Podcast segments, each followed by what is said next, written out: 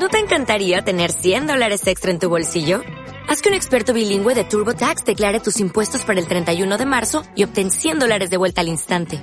Porque no importa cuáles hayan sido tus logros del año pasado, TurboTax hace que cuenten. Obtén 100 dólares de vuelta y tus impuestos con 100% de precisión. Solo con Intuit TurboTax. Debes declarar para el 31 de marzo. Crédito solo aplicable al costo de la presentación federal con TurboTax Full Service. Oferta sujeta a cambios o cancelación en cualquier momento. Estás escuchando esmiradio.es. Esmiradio.es está formada por un equipo de personas y profesionales con la intención de ofrecerte una programación al estilo de la radio de toda la vida. Cada día puedes disfrutar de nuestros programas en directo durante las 24 horas, los 365 días del año, ininterrumpidamente. Para escucharnos y conocer nuestra programación, puedes hacerlo en www.esmirradio.es.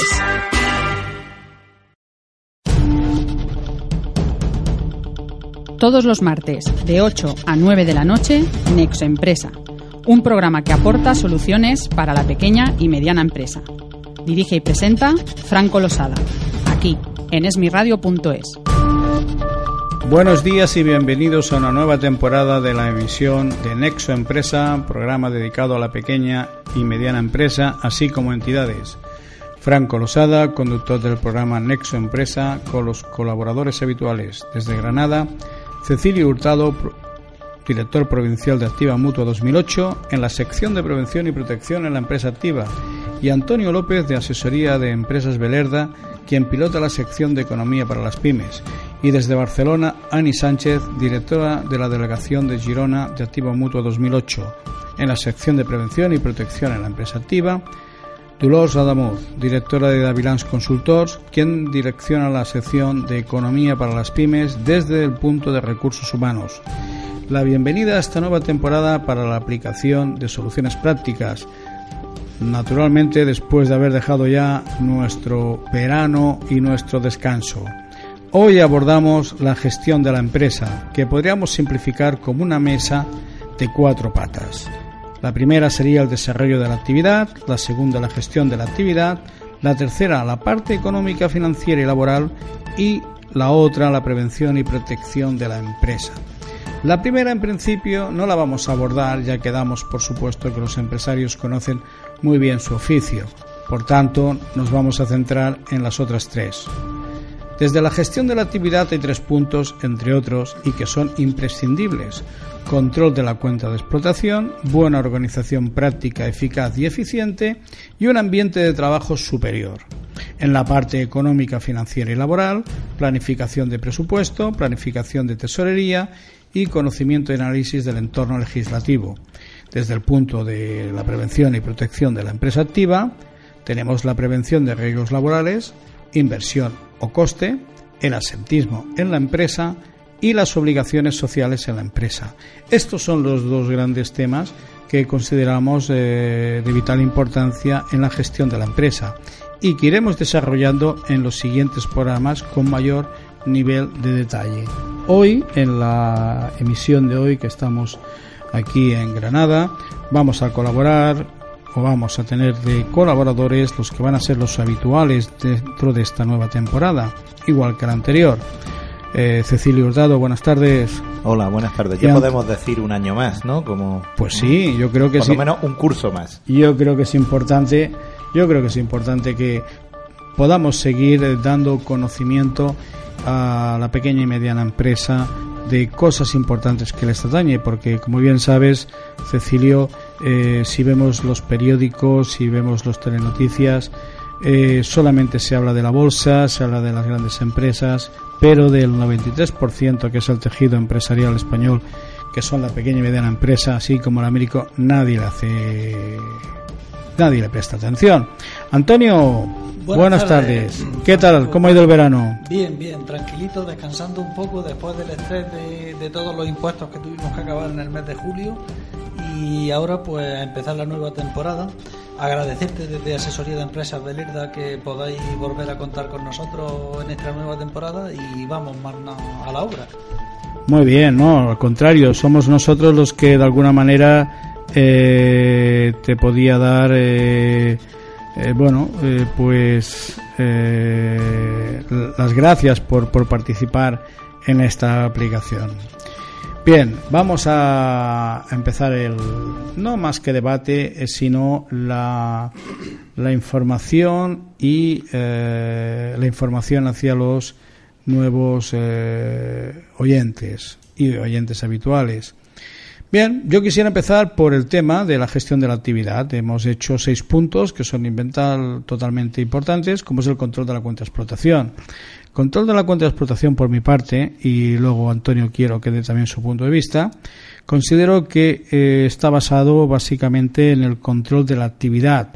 Es un, un presupuesto en el cual podemos controlar los centros de costes, que es donde podemos valorar cuál, mm, si nuestros productos son rentables o no. Es decir, podemos valorar cuál, si, la, si, la empresa en realidad es rentable o no. Antonio. Lo que pasa es que, Francisco, esto es que mm, en vuestro, en vuestro ámbito empresarial le llamáis la cuenta de explotación.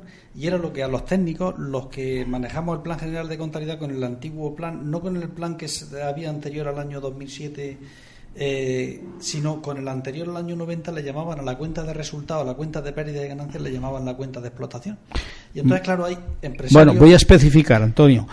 En, en, realidad, para nosotros, desde el punto de vista industrial, o los que nos dedicamos a la actividad, sería en realidad la, eh, la contabilidad por centro de coste o analítica. Ya, sí, lo que pasa es que yo lo que te quería decir es por la. Eh, cuando yo hablo con mis clientes, los empresarios, y hablan o de la cuenta de explotación, que es la cuenta de pérdida y ganancia, ellos entienden el control de eso, que es de lo que tú estás hablando, de la cuenta de, explotación, el control de la cuenta de explotación, ellos hablan de, tener un control de su cuenta de pérdida y ganancia, ir viendo la cantidad que venden y el beneficio o la pérdida que van obteniendo. Pero, es, donde vamos que es que esa no es la cuestión de la cuenta de explotación de la que tú hablas. Tú hablas de una una desintegración, por decirlo de alguna forma, de esa cuenta. Por centro de costes. Efectivamente, para ir mm, analizando punto por punto esa cuenta que yo llamo de, pérdida de ganancias, pero que la vosotros la lleváis al mínimo detalle. Sí, es correcto. Nosotros tenemos que saber en todo momento, eh, por ejemplo, un producto o sea, eh, una empresa, eh, indistintamente si es industrial, por servicios o incluso ayuntamientos, eh, el centro de, costes o contabilidad analítica, como la denomináis vosotros los economistas, está basada desde un plan de ventas, costes directos, indirectos y de estructura, en la cual el plan de ventas tienes una serie de líneas de negocio. Nosotros, desde el punto de vista de la gestión de la actividad, tenemos que saber qué productos nos van a ser más rentables o no, qué nos cuesta, qué beneficio tenemos para que, imagínate, una empresa de fabricación que tiene una sección de estampación, una sección, por ejemplo, de montaje y una de manipulación, pues bueno, que en la de montaje no se coma los beneficios de la de estampación. Claro, que esa es la diferencia que hay con la cuenta de pérdida y ganancias, que nosotros hablamos, que nosotros vemos una cuenta de pérdida y ganancias y vemos si la empresa en su conjunto gana o pierde dinero. Pero claro, el, análisis que vosotros hacéis de esa cuenta puede llegar a determinar si alguna línea de producción, de fabricación o de comercialización de la empresa, pues puede llegar a comerse los beneficios de otra línea, que a lo mejor quitándola o cambiándola, pues la empresa puede dar un mayor resultado. Si me permití, eh, yo eh, claro, entrar aquí cuando tenéis un nivel técnico tan alto, yo soy más del campo, menos del campo contable y más del campo de las personas. Y hoy iba a hacer una pregunta seguramente un poco malévola, ¿no? Y es, en esta cuenta, eh, con tal nivel de detalle que podemos saber qué partes de la empresa ganan o pierden dinero, podemos saber lo que está. Pero podemos saber también lo que no está, me refiero en concreto, podemos saber lo que nos cuesta un accidente de trabajo, podemos saber lo que nos cuesta un trabajador que está en situación de incapacidad temporal, qué coste supone eso, por lo menos eh, los costes directos, claro, hay costes ocultos que ya entiendo que no.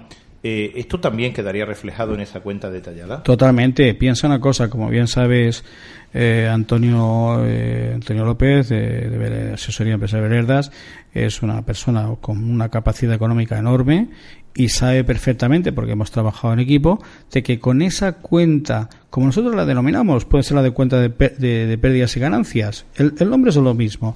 Nosotros podemos llegar a, saber dónde se va el último euro. Entonces, cuando tú tienes una persona que la tienes de baja, temporal o, de larga baja, no sé cómo lo, lo denomináis vosotros, nosotros podemos cuantificar perfectamente ¿Vale? ¿Por qué? Porque tiene unos gastos añadidos. Es lo que se llama costes directos, indirectos o de estructura. Naturalmente, el asentismo también está incluido en ello. Perfecto, perfecto. Pues gracias por aclararme la duda. Eh, bueno, Francisco, yo con respecto a esto, mm, claro, es que yo hablar de, mi cuenta de resultados, que es la que nosotros trabajamos, es que no tiene nada que ver con el nivel de detalle al que vosotros llegáis con la cuenta de... Pero, pero tendrás, estarás de acuerdo conmigo que, que, somos primos hermanos, es decir, que una cosa va ligada a la otra. Evidentemente, es que la nuestra, lo que hacéis vosotros es desarrollar la nuestra. De, la, de los números gruesos, que es lo que nosotros vemos, vosotros lo que hacéis es analizarlo de dónde vienen esos números. Correcto. Y esa es un poco la idea de, la cuenta de explotación de la que vosotros desde Nexo Empresa habláis, de, este tipo de... Sí, piensa que las empresas eh, necesitan saber que de todo aquello que está o bien fabricando o bien vendiendo, servicios que prestan, etcétera, o vendiendo, necesitamos saber cuál es el, rendimiento que tiene cada línea de negocio, cada producto. De ahí, como bien sabes tú, que a través de lo que nosotros llamamos la, eh, la cuenta de explotación por centro de costes o la analítica, podemos llegar a saber qué producto, o sea, el producto que hacemos, vamos a poner un ejemplo, es decir, en un restaurante. Tenemos que saber exactamente qué nos cuesta cada plato, porque si no, es decir, un menú, un menú eh, de un. y te lo puedo adelantar ya. Un menú eh, que está de media de 9 euros. A, esta, a este pequeño bar de comida, restaurante, le tiene que salir una media de 3 euros con 40 céntimos. Si le sale a 5 euros eh, elaborar el plato, con todos los costes, va a perder dinero. ¿Por qué? Porque esto lo tenemos más que, que experimentado. Ya, yo me pregunto, eh, desde mi desconocimiento de, de esta parte. Eh, ¿No puede ser que cueste más el collar que el perro? Es decir, eh, eh, si yo quiero saber si gano más con el gazpacho que con el bacalao, a lo mejor ese conocimiento me cuesta poner herramientas en la empresa mm, más que lo que me aporta el saber esto. Es decir, hasta qué punto este nivel de análisis, hasta, hasta qué grado de, detalle lo podemos llevar. Mira, Cecilio, perdona que te interrumpa así. Eh, esto lleva razón en una cosa, que tiene unos costes, pero tiene unos costes iniciales, que es el hacer el estudio, porque tú tienes que saber cuánto tiempo se dedica un trabajador a preparar el plato, eh, tienes que tener un análisis del mercado, de lo que te cuestan los productos. Él ha puesto el tema del restaurante, pues lo conoce. Yo es que he hecho un poco algo similar a eso en una, en una plantación de, de un campo para criar pimiento. Que fíjate que dispara. Me habías asustado con esto de las plantaciones, últimamente. No, no era marihuana. ¿eh? Vale, vale. fíjate, porque imagínate un trozo de terreno y tú tienes que saber lo que te cuesta fabricar un kilo de pimiento. Y para eso tienes que llevar el control. Desde el tiempo que dedica a plantar la planta, cada el tiempo que le dedica a una determinada extensión de terreno, del tiempo para el regadío, el coste de los productos, el tiempo de los productos fitosanitarios, el tiempo que dedicas para eh, echarle esos productos fitosanitarios a la plantación y después de ahí tienes que llevar un control de todos los kilos de pimientos que salen de ahí y de ahí sacas lo que te cuesta un kilo de pimiento. Y entonces tú elaboras tu cuenta esa de explotación de eso y ya lo único que tienes que ver es la variación que se produce en el coste de la mano de obra, en el coste del litro de agua que le tiene que suministrarle al campo. Y entonces, claro, tiene unos costes iniciales, pero ya luego lo único que tienes que hacer es llevar un control. Pero es que esos costes iniciales a lo largo del tiempo los rentabilizas porque sabes si criar pimiento ganas dinero o no ganas dinero. Lo que te vale criar un kilo de pimiento y sabes si cuando vayas a vender lo estás ganando, pero en un kilo, no en el conjunto, porque en el conjunto te puedes perder y dices, uy, he vendido un millón de euros en pimientos. Y luego cuando vas y miras la cuenta de resultados mía, la cuenta de pérdida, dices, no, pero si esto me da pérdida aquí 100.000 euros. ¿Y esto por qué ha sido? Pues porque has vendido los, los pimientos más baratos o porque no has buscado tus costes reducirlos a lo que realmente se requiere. Muy bien, Antonio. Perfectamente explicado, muchas gracias. Eh, se podría dar la circunstancia, según me estás explicando, y desgraciadamente lo vemos cada día en las empresas, que cuanto más vendo, más pierdo. Es así. Eh, pero esto lo vamos. Y yo he visto muchísimas empresas, muchísimas y buenas, aquí de Granada, mm, ir a pique por esa situación. Pero esto, esto lo y va- no en época de crisis, sino en una época normal. Esto lo, lo vamos a aclarar después de unos minutos de patrocinio. Dejamos paso a la publicidad. Asesoría de Empresas Belerda SL es una sociedad de profesionales con más de 15 años de antigüedad, dedicada al asesoramiento fiscal, contable y laboral de pequeñas y medianas empresas. En Belerda te asesoramos sobre cualquier duda o consulta que tengas sobre tu empresa. Puedes ponerte en contacto con nosotros en el teléfono 958 29 58 68 o mediante nuestra página web www.asesoriabelerda.com. En Autocares Palma Unión, con sede central en Granada, nuestro servicio es la mejor garantía. En Autocares Palma Unión disponemos de una amplia flota de autocares y microbuses con las mejores calidades, garantizando el máximo confort y seguridad en sus viajes. Porque nos importan nuestros clientes, todos nuestros vehículos están adaptados para las personas con movilidad reducida, ofreciendo una nueva perspectiva del placer de viajar tanto en nuestra web www.autocarespalma.es como en nuestro teléfono 958 81 33 56 encontrarán la información necesaria para decidirse por nosotros, una empresa con tradición que apuesta por el futuro. Autocares Palma Unión. Teléfono 958 81 33 56.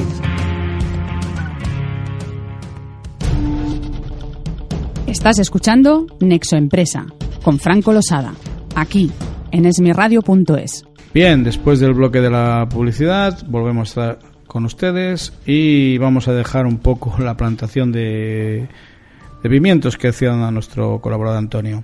Antonio, eh, dentro también de la gestión de la empresa está uno de los temas que es muy importante, la planificación de la tesorería. Eh, explícanos de una manera sencilla eh, este tema. Bueno, mira, este tema aparentemente es sencillo, aunque tiene sus dificultades y las empresas deben de tener sus herramientas para controlar eso. La empresa debe saber el dinero que tiene disponible para realizar los pagos a sus proveedores.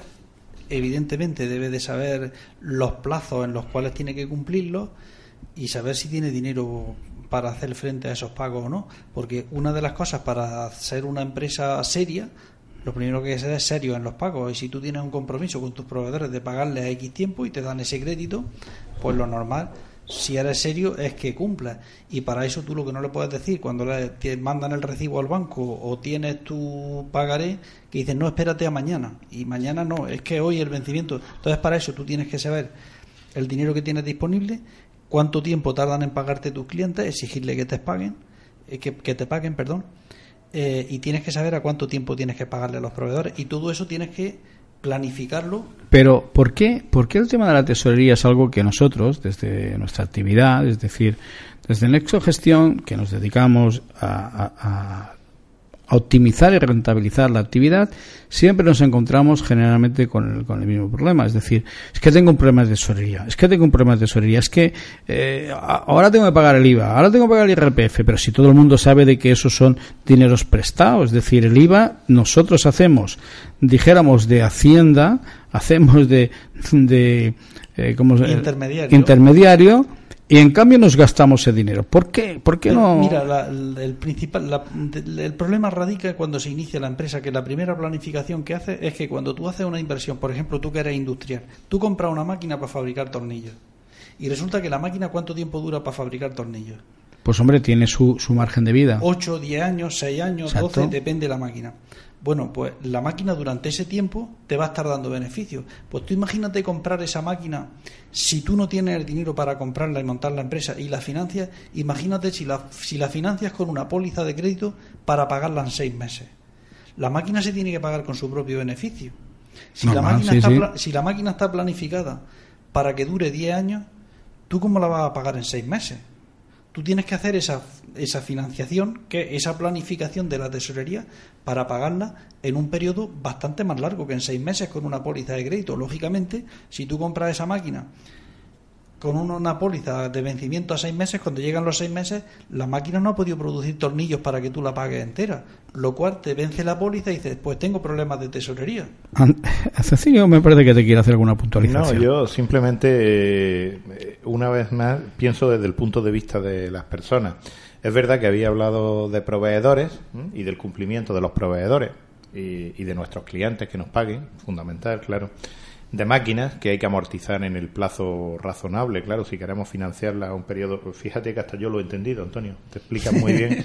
Pero yo sigo pensando en una parte fundamental que también tiene una incidencia en la tesorería y es el capital humano. Al final, todos estos problemas de tesorería no es extraño que las empresas los paguen los propios trabajadores, bien eh, no percibiendo su salario de manera puntual o incluso incumpliendo con las obligaciones sociales de la empresa, lo cual tiene una repercusión también eh, desde el punto de vista Mm, si queréis, de productividad y de motivación de la propia masa social está, está, clarísimo y está demostrado, eh, y me parece que estáis de acuerdo todos conmigo, de que en el momento que una persona, nosotros no percibimos nuestro salario, tenemos un problema de supervivencia en casa, automáticamente cuando tú vas a tu centro de trabajo, más que verlo como algo positivo, lo ves como algo negativo. Pues mirar, yo voy a ir más lejos que vosotros. Eh, lleváis razón en todo lo que estáis diciendo, pero vosotros imaginaros, yo que lo conozco por clientes míos, la cantidad de empresas que deben las cuotas de seguridad social a, la seguridad social. Eso unas las pagarán, otras no podrán pagarlas porque vayan a la quiebra. Y bueno, y aunque el empresario luego le exijan responsabilidades, lo pueden meter en la cárcel y todo, pero que eso no se ha pagado. Y el problema es que luego nosotros tenemos que cobrar las pensiones y esos trabajadores por los cuales han estado de alta y han estado trabajando tienen derecho a cobrar una serie de prestaciones, desempleo, incapacidades temporales y una serie de cuestiones y eso tiene que salir de las cuotas que ellos pagan. Si no las paga la empresa, que es la que recibe los, los beneficios, no la producción de lo que realizan los trabajadores, pues esto socialmente pues también es un problema. Esto, esto me lo va a responder a mí Cecilio, porque en uno de los temas vitales que o puntuales o imprescindibles de una empresa son las obligaciones sociales de la empresa. Bueno, yo creo que ya Antonio lo ha respondido largamente. Es decir, si la empresa no cumple sus obligaciones sociales, pues difícilmente eh, el Estado pueda cumplir sus obligaciones para con la sociedad. Es tan sencillo como que eh, esto es una reacción en cadena.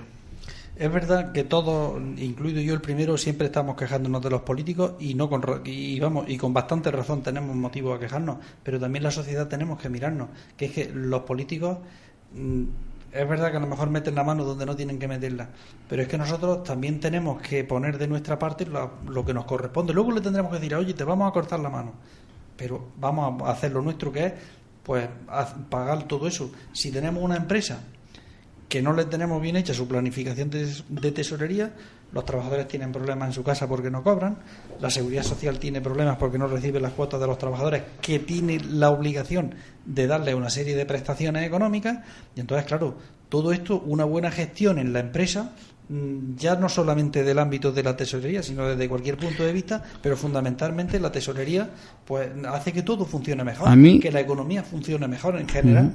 A mí, Antonio, una de las cosas que me ha sorprendido en los últimos, bueno, en los años que llevamos nosotros como empresa Nexo Gestión, que es la que realiza este programa de Nexo Empresa, es que eh, incluso, bueno, que la pequeña y mediana empresa no realice una planificación del presupuesto no es que lo llegue a entender, pero lo podría llegar a aceptar por la falta de conocimientos, porque todo el mundo sabemos de que el 80% del tejido empresarial eh, nació desde la práctica, desde la actividad. ¿De acuerdo? Eh, no quiero que con ello nuestros oyentes se sientan eh, ofendidos, pero conocían su oficio.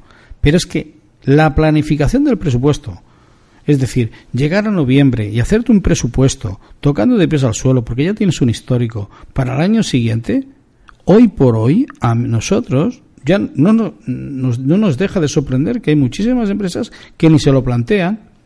Bueno, yo al respecto de esto te voy a decir una cosa, porque eh, llevamos ya cuatro o cinco años hablando del tema de la crisis económica desde el año 2008. No, a crisis ya no hay, ¿eh? esto es un cambio de modelo. No, es ahí donde yo voy. Porque eh, están diciendo ahora que si la economía está mejorando y hablas con la gente por ahí por la calle y dice parece, parece, no parece, pero la gente, el, el que le parece realmente es el que ha dicho, mira, esto es lo que hay y hay que hacer las cosas de otra forma, porque ahora no puedo llegar al banco a que me den la póliza de crédito, a que me den el préstamo, a que me hipotequen el piso por el doble de lo que vale y yo pues montar la empresa y estar ahí dándole vueltas, vueltas, vueltas hasta que revienta el tema. Como ya ahora está reventado, aquí o haces las cosas bien o no vas a sobrevivir. Y lo único es que mm, vamos a medio sobrevivir, digo vamos porque nosotros debemos de dar ejemplo y hacer las cosas bien hechas. Tú desde Nexo Empresa y nosotros desde Asesoría de Empresa Belerda y desde la mutua hay que hacer las cosas bien.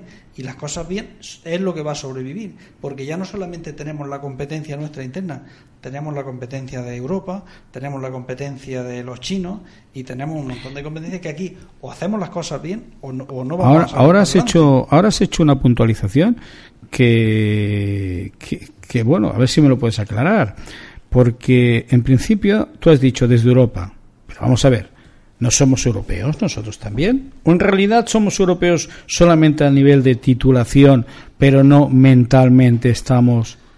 Bueno, lo de Europa, eh, Europa primero que está medio... No sé si, no sé si he sido claro en mi pregunta.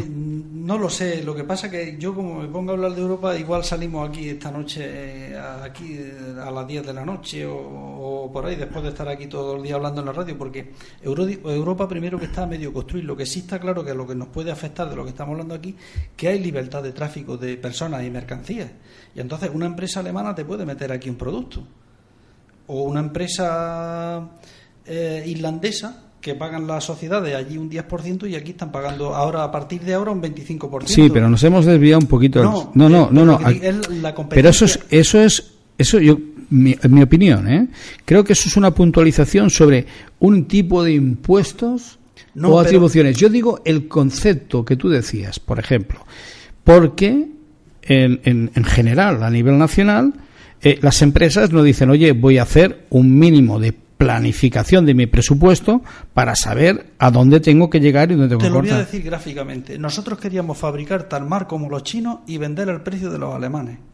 Y tenemos que definirnos si queremos fabricar como los chinos y vender al precio de los chinos o fabricar como los alemanes y vender al precio de los alemanes.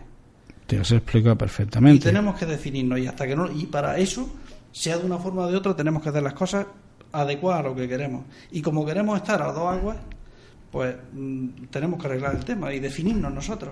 Que no nos va a definir Europa, que eso tendremos que hacerlo nosotros. Pues esto lo vamos a definir eh, sin ningún tipo de problemas después de unos consejos publicitarios. Estanterías Galser es una empresa situada en Peligros, en la provincia de Granada, aunque desarrollamos nuestra actividad por todo el territorio nacional desde hace años. En Estanterías Galser somos especialistas en el diseño y fabricación de mobiliario y decoración para su tienda, teniendo una amplia y larga experiencia que nos permite asesorar a nuestros clientes sobre el diseño más adecuado de su nueva o reformada tienda. Además, disponemos de un amplio catálogo de productos para suministrar al sector del comercio. Puede contactar con nosotros a través de nuestra web www.estanteriasgalser.es o en los teléfonos de atención al cliente 902-501-182 y 958-402-146.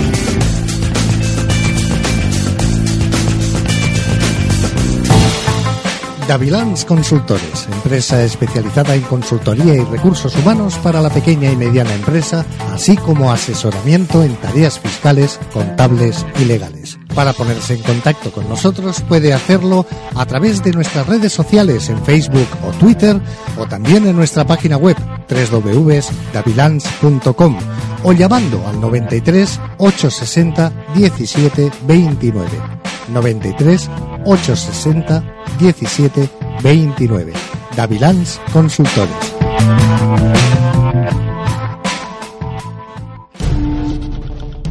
Estás escuchando Nexo Empresa con Franco Losada, aquí en esmirradio.es.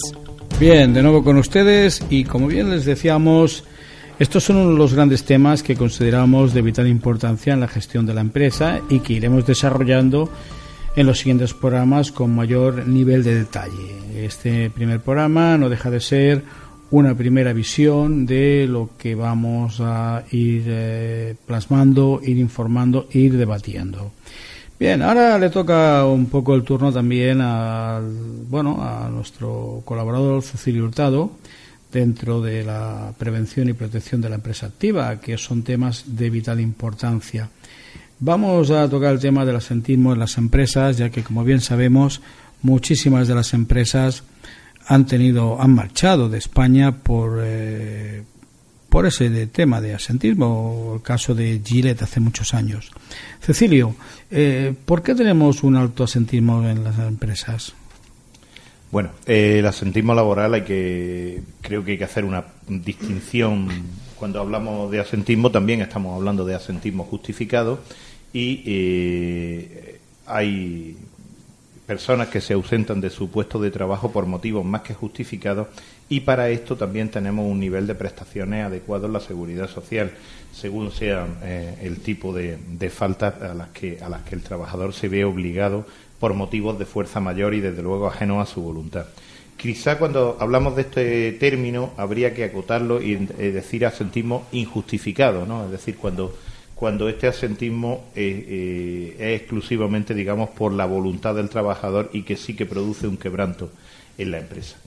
Eh, lo cierto es que por un motivo u otro nuestros niveles de asentismo están por encima de de la media europea. Claro, de, de, justo de nuestro entorno de competencia directa. Por lo tanto, es un factor que incide notablemente en la productividad. Al final, si hablamos de que España eh, no tiene los niveles de productividad de otros países europeos, pues el asentismo se constituye como una parcela, no la única, desde luego, de esta, de esta función.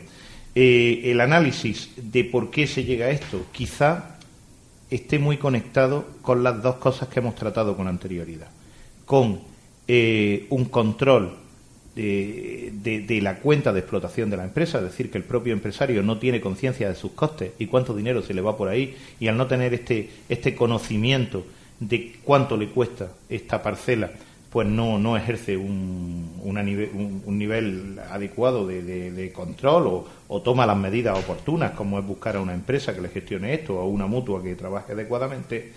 Y eh, en la misma, en la misma eh, línea cuando una empresa tiene un control adecuado de tesorería, pues ve que esto es una, es una sangría importante. Yo, eh, bueno, Antonio, sí. Mm. Bueno, yo, quería preguntarle una cosa, porque yo en mis clientes, como en, el despacho en asesoría de empresa obrera, también llevamos temas de, de asesoría laboral y de nómina y demás, pues muchas veces nos vienen los clientes y nos dicen, mira, es que yo tengo un trabajador que sé que no está enfermo, que me trae la baja del médico, se llevará bien con el médico, le meterá el cuento que pueda al médico o lo que sea, y yo sé que no está enfermo pues porque lo he visto ir a trabajar a tal sitio o lo veo hacer tal cosa. Estoy hablando de pequeñas empresas. Y entonces yo le quería preguntar a Cecilio, era un poco por el conocimiento que tiene desde la mutua, ¿qué puede hacer la empresa en este tipo de situaciones cuando ve que, el trabajador de alguna forma está engañando a la empresa? Bueno, eh, es importante decir que mm, muchas veces esta visión del empresario eh, a veces está algo distorsionada. Es decir, que eh, un trabajador que mm, tiene su baja médica, tenemos que presumir que el profesional que le ha pedido parte de baja tiene un conocimiento de su nivel de salud y de sus requerimientos del trabajo y que la baja vamos a, vamos a pensar bien y pensar que está justificada. A veces una persona que vemos paseando en la calle o en el bar de enfrente y es mi trabajador y está tomándose una cerveza, digo, fíjate, y el señor no puede venir a trabajar. Quizá el hacer una jornada de trabajo continuada y con un nivel de exigencia, pues eh, no es lo mismo que bajar un ratito al bar. Y eso es verdad que a los empresarios les mm, causa mucha, mucho malestar. Eh, lo que pasa, Cecilio, mm, lleva razón en eso que lleva razón en eso que estás diciendo. Sí, mm, pero, a mí me gustaría puntualizar una cosa, porque, bueno, desde el punto de vista económico, bien, estoy de acuerdo con vosotros, desde el punto de vista de Cecilio, desde su área de prevención y protección, pero como el tema de hoy principalmente es la gestión de la empresa, que, abarca todos, todos los ámbitos de la empresa, yo me pregunto, ¿el asentismo no vendrá también condicionado por una falta de motivación, por una falta de, preparación del personal, por una falta también de prevención de riesgos, que a pesar de que están implantados los riesgos laborales, sabemos que muchas veces, pues bueno, pues eh, faltan, no se llegan a cumplir. Qué duda cabe que hay muchísimos factores que influyen y que el fraude también existe. Eh, no he contestado a Antonio, que me dice, ¿qué puede hacer el empresario? El empresario puede hacer muchas cosas. El empresario puede acudir eh, a su mutua de accidentes de trabajo, a la entidad que, hace la gestión de la prestación económica y poner en conocimiento un poco las circunstancias que él ha visto para que eh, la mutua pues tenga un mayor eh, atención. Incluso puede acudir a la inspección de los servicios médicos de salud de la comunidad autónoma, que son los que tienen la competencia para expedir las bajas. Es decir, que sí que se pueden hacer cosas y desde este punto de vista no estoy ni mucho menos negando por una parte el fraude, que desgraciadamente existe. También es verdad que el fraude eh, es una mínima parte de la situación y una parte mayor de la situación es la que apunta Francisco. Hay factores de desmotivación, de propio mm, clima laboral de la empresa, eh, factores que tienen mucho que ver también con la prevención de riesgos laborales que inciden negativamente en que el trabajador produzca, produzca de una manera eh, eficiente y, por tanto, al final mm, también tiene mucho que ver con, el asentismo. Todos estos factores tienen que ver y se mezclan. Eh, es peligroso, es peligroso eh, sacar una conclusión apresurada, es decir, pensar que mm, el fraude es algo generalizado, yo creo que es una conclusión precipitada, no lo es. También es peligroso pensar que el fraude no existe. El fraude existe lo que pasa es que el fraude existe en muchas parcelas de nuestra vida. A los delincuentes, que los tenemos al lado, cuando vemos a un delincuente, pues llamamos a la policía, lo detiene y se le aplica la ley. Aquí hay que hacer lo mismo. Tenemos que, separar al eh, que comete fraude de, eh, del que no lo comete. Pero mm, hay que ser muy cauteloso en esto porque estamos tratando mm, derechos fundamentales y un derecho fundamental es el derecho a la salud de los trabajadores. Lo que, lo, que si me permites que te interrumpa es que yo considero de que en el asentismo laboral, y te lo digo por experiencia, porque he tenido la oportunidad de pilotar a grupos de empresa eh, con un volúmenes importantes de personal, yo creo que eh, uno de los grandes motivos del asentismo es la motivación. ¿Por qué? Eh, yo no sé si vosotros desde Activa Mutua 2008 disponéis de una estadística de todo el asentismo clasificado por causas. No lo sé. Pero no sé si reflejáis también en la motivación. Bueno, es que es muy difícil, ese factor es muy difícil de, lo sé, medir. Soy consciente que no solamente de, soy consciente que no solamente vuestra, vuestra mutualidad, hay, porque... Factores, hay, hay factores objetivos. Evidentemente tenemos los diagnósticos de las bajas y podemos ver las patologías y eh, sí que se hacen encuestas de clima laboral. Sí que hacemos encuestas, nuestros técnicos de prevención hacen encuestas de clima laboral y vemos que en las empresas donde el clima laboral es bueno o muy bueno, el nivel de asentismo es bajo o muy bajo. Por con el contrario vemos por estas encuestas de clima laboral que en las empresas que tienen un clima laboral malo o muy malo, el nivel de asentismo es alto o muy alto. Por lo tanto, hay una relación causa-efecto, que duda cabe. Por lo tanto, uno de los puntos en los que yo hacía hincapié en la gestión de la actividad, que hay tres puntos, entre otros, que son imprescindibles, es un buen ambiente de, trabajo, que el ambiente de trabajo sea superior. Otro de los puntos, me imagino yo, que nos eh, querrá decirnos eh, Antonio, será el económico. No, bueno, casi quería hacerte a ti una pregunta por tu experiencia de de haber estado trabajando en grandes compañías con... Y también en pequeñas, ¿eh? Bueno, ya, ya. No, no, me refiero que conozco, ojo, eso no significa que lo sepa todo, pero sé el, el, sentimiento de un pequeño tallercito, pequeña empresa, hasta una, bueno, a una multinacional. ¿Y tú crees que los trabajadores solamente con dinero se pueden motivar? O... No, no, no, no, está claro. Mira, yo lo que tengo muy claro, o al menos por la propia experiencia, las personas necesitamos eh, poder eh, desarrollarnos, poder eh, alcanzar un nivel de, de autoestima. Eso es fundamental. Yo he llegado a tener compañeros de trabajo que han tenido problemas de, bueno, de, hombre, no graves, pero sí que justificaría una baja, ¿no?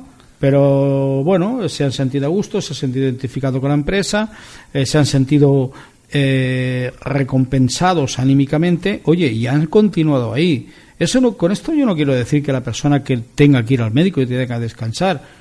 Tampoco se trata que una persona que tenga un problema de salud se juegue la salud por ir tirando para adelante. No, pero sí que es fundamental que el ambiente de trabajo influye muchísimo en, en el asentismo, laboral. Supongo que Cecilio que plenamente de acuerdo. No, no, no se puede esta afirmación creo que se puede hacer de forma categórica. El ambiente de trabajo y el clima laboral es fundamental para eh, controlar el absentismo injustificado, sin lugar a ninguna duda.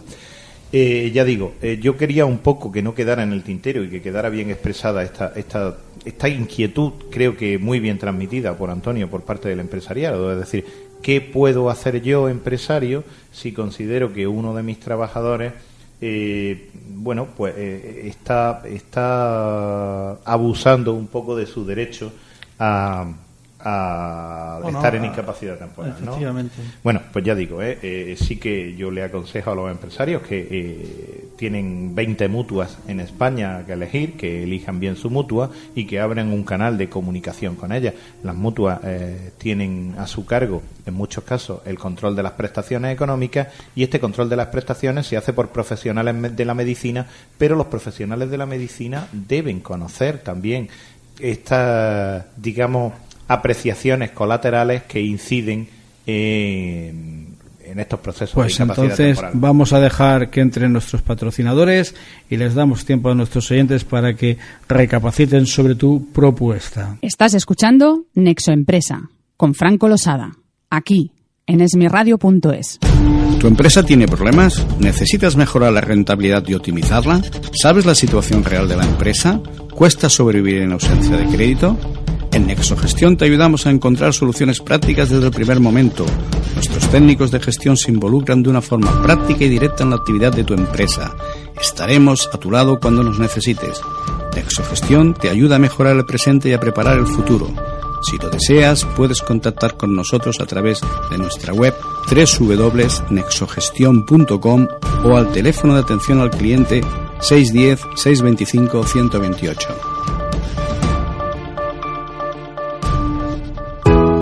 Poliéster Santiga es una empresa con experiencia en la necesidad de los clientes desde el año 85. Estamos a su servicio. Nos dedicamos a la fabricación de resinas reforzadas con fibra de vidrio, tanto ortoftálica, isoftálica, ignífugas, así como resinas Vinlester para refuerzos químicos. Hacemos recubrimientos de piscinas, camiones cisterna, cubas para baños o cincados, como piezas de maquinaria, atracciones y una larga diversidad de actuaciones o fabricación. Puede contactar con nosotros a través de nuestra web www.polistersantiga.com o al teléfono 93 718 85 64. 93 718 85 64. Estás escuchando Nexo Empresa con Franco Losada, aquí en esmiradio.es. Bien, de nuevo con ustedes y vamos a continuar eh, en este primer programa de inicio de temporada sobre hablando sobre la gestión de la empresa. Eh, naturalmente, en este primer eh, programa estamos realizando desde Granada y posteriormente la semana que viene haremos nuestro primer programa desde Barcelona, con lo cual tanto Ani como Dolores pues también tendrán la oportunidad de abrir la temática para el resto de temporada. Bien, eh, otro de los temas también generales que estamos hablando eh, sería eh, uno de los puntos, la buena organización práctica y eficaz y eficiente de la empresa. generalmente lo que solemos pensar es que la organización solamente tiene que estar para aquellas grandes empresas, cuando no es así. Es decir, yo muchas veces eh, pongo un ejemplo y que digo de que así como un bebé se tiene que alimentar y lo hace a través pues de, líquido, leche materna o, farmacéutica, los adultos nos alimentamos más bien de sólidos y también de, de, bebida, ¿no? Pues la pequeña y mediana empresa tiene que pensar que aunque sean pequeños tienen el mismo valor, la misma importancia que una multinacional, cosa que no se dan. Entonces, eh, yo quisiera hacerle también una pregunta a mis compañeros del programa de Nexo Empresa. Eh, ¿Por qué la pequeña y mediana empresa eh, no, no, no, no, no refleja, no contempla, no plasma la organización dentro de, de su actividad diaria? Pues mira, yo mm, realmente pienso por el entorno de los clientes que conozco, es porque ellos conocen su oficio o profesión perfectamente. Pero sabiendo hacer eso, si saben manejar un torno, hacen las piezas que tengan que hacer con el torno. Si es un mecánico de coches, arreglan los coches. Si es un cocinero que está trabajando en un catering en sus cocinas. Y digamos que la empresa es. Mm, estoy hablando de, de, la visión que yo tengo. ¿eh? Eh, la empresa la empiezan, perdón, porque tienen que empezar a buscarse la vida.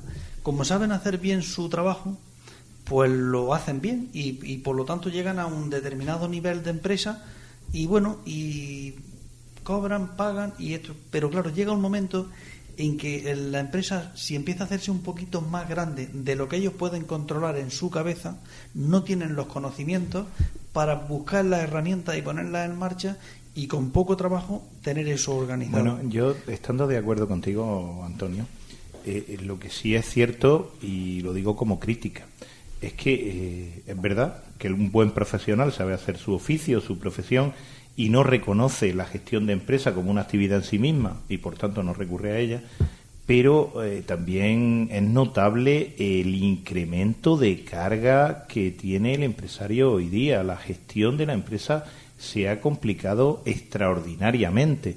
No sé cuántas obligaciones de carácter formal tiene que cumplir cualquier pequeña empresa dedicada a una actividad eh, no compleja. Es decir, es prácticamente imposible saber con qué obligaciones formales tiene que cumplir uno para, para empezar una actividad. Pero esto no nos tiene que sorprender, Cecilio. Piensa de que en Europa todo esto hace años que es así. Es decir, eh, un empresario tiene que saber, en el momento en que tú decides montar tu propia empresa, tienes que cumplir una serie de obligaciones. Yo me recuerdo que, eh, y he tenido experiencias, de que el empresario que hay, por ejemplo, en Alemania, pongo Alemania, indistintamente de la Merkel y de los alemanes, esto es así yo he llegado a preguntarle a un señor, ¿y usted de profesión? Y me dice, yo de profesión empresario, lo tiene claro.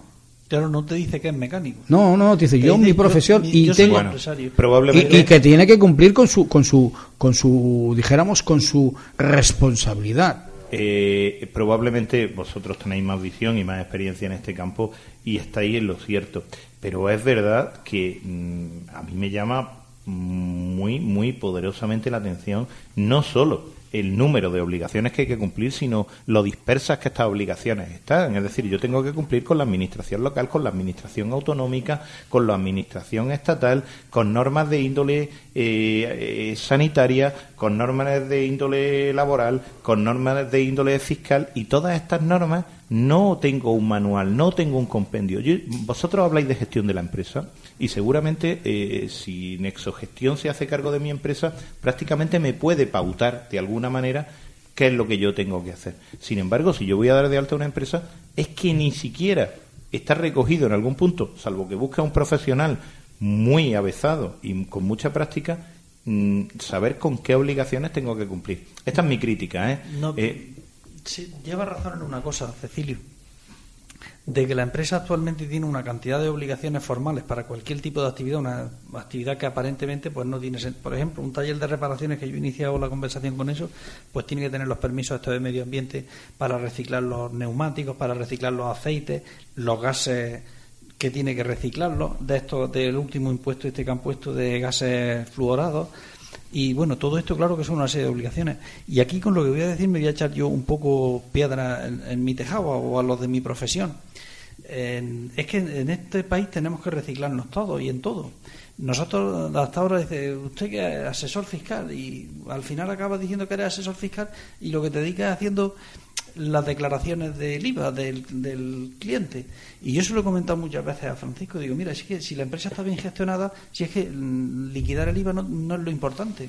Nosotros tenemos que darle otro tipo de asesoramiento al cliente que organiza tu empresa, que lo que yo te tengo que hacer y por lo que en teoría has venido a que te haga, si tú la tienes bien organizada, dedica mis, recursos, vamos a hacerlo en otra Claro, si no es rentable la empresa, por más que a ti te lleve, no. no, y si tú, y si tú la quieres hacer rentable, por ejemplo, por no pagar el IVA, no pagando el IVA o queriendo pagar menos IVA, que es tu entorno legislativo, y tú lo que quieres es eh, y, estás incumpliendo una norma que ni lo sabes que es de medio ambiente y luego te viene ni el dinero que has ganado lo tienes que pagar con la sanción tal o cual pues entonces porque la inmensa mayoría del empresariado español que es pequeño y mediano piensa que el gestor le va a solucionar la papeleta pero eh, yo me he echado piedra a mi tejado pero es que hay uno que es más grande que yo que tiene más culpa que, que en definitiva la asesoría o los que nos dedicamos vamos a dejarle paso a Cecilio porque está que, que tiene algo que decirte la organización administrativa que tenemos del Estado. Esto está claro que es un fracaso. Por lo que se ven los políticos no se han enterado todavía. Pero bueno, es que no les interesa. Yo, yo quería hacer esta crítica y no quería tirar piedra en el tejado de nadie. Pero sí hay una cosa que empiezo a ver con cierta nitidez, eh, sobre todo después de hablar con vosotros. No, no creáis que lo tenía tan claro antes de, venir a estos programas y es que eh, hay que distinguir dentro de una empresa claramente dos partes. Una es la propia actividad de la empresa, a qué se dedica. Yo hago ladrillos perfectamente bien y, le pongo todos sus agujeritos y me salen perfectos. Y otra cosa es la gestión de la empresa en sí mismo, que es una rama de actividad que requiere unos conocimientos y un desempeño que o bien mm, primero aprendo y después me entreno, o bien busco a profesionales. Difícilmente, incluso en empresas ya de, tamaño relativamente pequeño, mm, alguien que sea un especialista en su profesión o en su oficio puede abordar la gestión el solito. ¿eh? Cada vez lo veo más, difícil. No, no, es que es, muy difícil, es muy difícil. Es muy difícil porque cada uno de nosotros tenemos una experiencia. Yo pienso de que el que pasa como el emprendedor constantemente, que ya hablaremos de este tema, eh, es un tema que tengo pendiente con Dolores eh, Damuz, eh, nuestra compañera de Barcelona, para, para debatir eh, piensan que bueno que el emprendedor venga lánzate tírate a la piscina y nadie nadie le prevé todo lo que le puede llegar a ocurrir si se lanza sin, sin, sin ningún tipo de red ni de cojín. Esto es así. Eh, bueno ahí están lo que hemos los viveros de empresas de los ayuntamientos estos pequeños y todo esto. Y yo los conocimientos que tengo de esto de los viveros de empresas eso al final acaba que el ayuntamiento hace un edificio porque le darían dinero de Europa o de no sé dónde, resulta que hacen ahí una serie de despachos para que vaya alguno que se le ha ocurrido una idea de montar una empresa y le dejan durante unos meses o durante un periodo de tiempo más largo un local o un establecimiento u oficina para que empiece a ejercer su actividad, pero en realidad entiendo yo que el vivero de empresa lo que tendría que decir, no, es formación. Esto está aquí, pero aquí vamos a buscar ahora unos profesionales que vamos a formar a nuestros futuros empresarios y no tienen que saber contabilidad, no tienen que saber la legislación del IVA, pero sí tienen que saber el concepto general de qué es todo eso y qué es lo que tienen que hacer para llevar su empresa. En la labor de lo que hacen en su gestión, pues tienen que saber lo que es un escandallo. Tú le hablas a muchos empresarios, pero ya con antigüedad, que qué es un escandallo de un producto de lo que ellos venden y, no tienen ni idea de lo que es un escandallo. Y en cambio saben hacer muy bien su producto. Sí, sí, perfectamente. Pero claro, y eso tiene que hacerlo. Entonces, yo entiendo que todos esos viveros que aquí alrededor de Granada, en cualquier pueblecito, un vivero de empresa y ve ahí un pedazo de edificio y, resulta pues que sí, pero que no le asesora a nadie. Muy bien. Bueno, eh, compañeros, el tiempo no lo parece, pero pasa siempre muy rápido en las ondas. Bien, hoy hemos querido abrir nuestro primer programa de Nexo Empresa emitido por esmiradio.es en el cual haciendo un primer eh, planteamiento algo genérico de lo que va a ser eh, esta nueva temporada en el cual entraremos con mucho mayor detalle en muchísimos otros temas de gran importancia. Sobre todo lo que queremos llevarles a ustedes es un contenido, una información que les sea útil, válida. Y para ello pueden contactar con nosotros a través de nuestra página eh, en Twitter, arroba Nexo Empresa o eh, a través de Facebook, el Nexo Empresa, o también pueden hacerlo a través del correo del programa nexoempresa arroba nexogestión para que ustedes nos den su punto eh, de vista. Eh, nos pueden solicitar temas de su interés para tratar y para poder transmitirles a ustedes la información.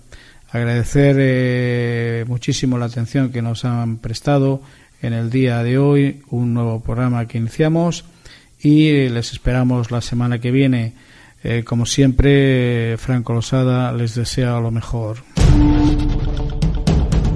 Han escuchado Nexo Empresa, el programa en el que los empresarios de la pequeña y mediana empresa encuentran soluciones.